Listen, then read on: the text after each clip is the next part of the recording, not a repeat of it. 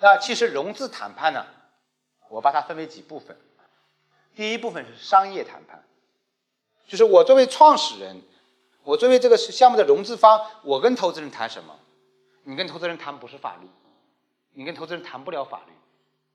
一个珍贵的投资协议的话，有几十页，六七十页。你说我作为一个创始人，哪怕你是做律师出身的，你把这些东西条款都搞完了，也需要很长的时间，因为那个不是你原来做的专业领域，对吧？你原来做的可能是另外一个专业领域，所以对于我们创始人来说，你做的事情真正的核心的事情是做商业的谈判。那商业东西谈哪些东西？你作为创始人，你跟投资人谈的其实就这几样事情：谈项目、卖项目。得到投资人的认可，让他愿意投你这个项目，这就是你做的第一件事情，就是我们前面那一系列的准备，商业模式、商业计划书、团队、股权，对吧？然后这些东西就是你要谈的。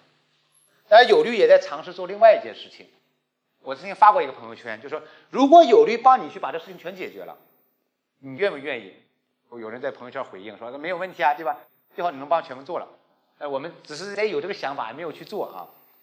那么谈项目其实是你要做的第一个事情，第二事情谈价格，就是卖多少钱。第三个呢什么？谈钱怎么付。其实对于一个创始人来说，一个项目的负责人来说，投资方需要谈的都是这些东西，这是商业谈判部分。那跟投资人谈判还有另外一部分，就是法律的谈判。那法律谈判谈什么呢？谈底线。那这一部分谈判并不是说。创始人就不参与了，创始人还是参与的，因为有一些决定需要创始人自己来拿，我们没有办法代表你来拿，我没有办法取代你说，哎，你别管了，后面我都跟你谈，因为我需要跟你来确认，哎，这些东西这个原则底线你是否愿意接受，而这种谈，首先是内部的谈，什么意思呢？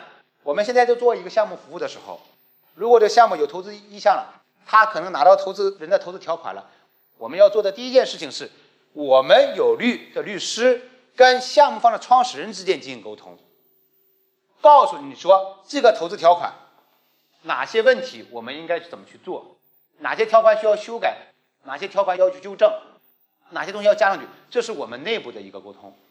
当我们内部达成个一致了，我们再跟创始人一起跟投资人或投资人的律师谈，能理解我的意思吗？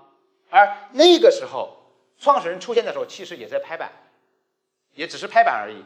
但是这个拍板到底应该达到个什么程度，我们其实内部已经谈好了，就是相当于说，融资方这一部分，团队跟团队的律师之间已经对这个事情怎么谈有一个基本的原则和方法了，然后再去跟投资方谈，而不是说我们没有一个内部准备，啊，带着律师去跟投资方一起谈，这东西就没法谈了。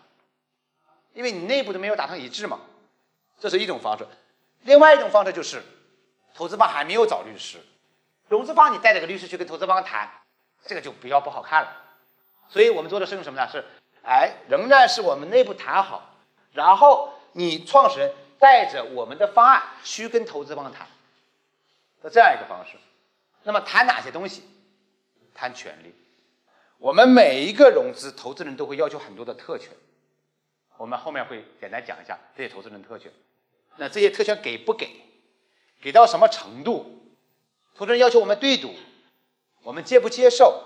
或者我们接受什么样的对赌？这个呢，其实就是在谈权利。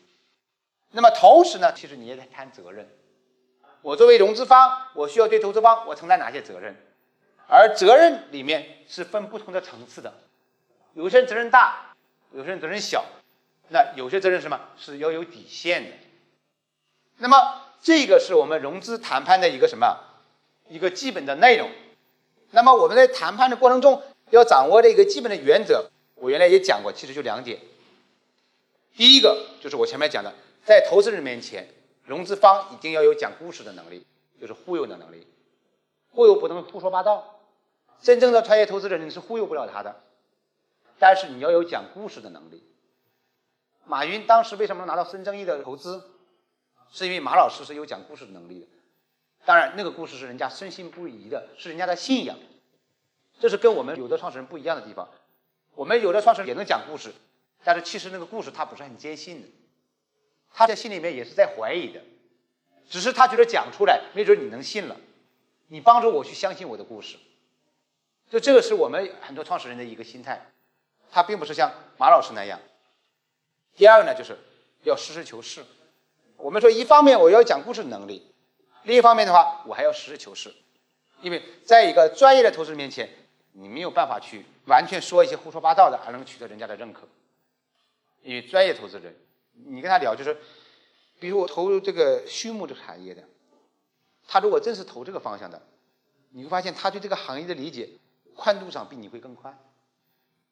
但是对于一个羊怎么养，羊肉应该怎么切割，羊肉应该怎么卖，用户喜欢什么样的口味，他不如你。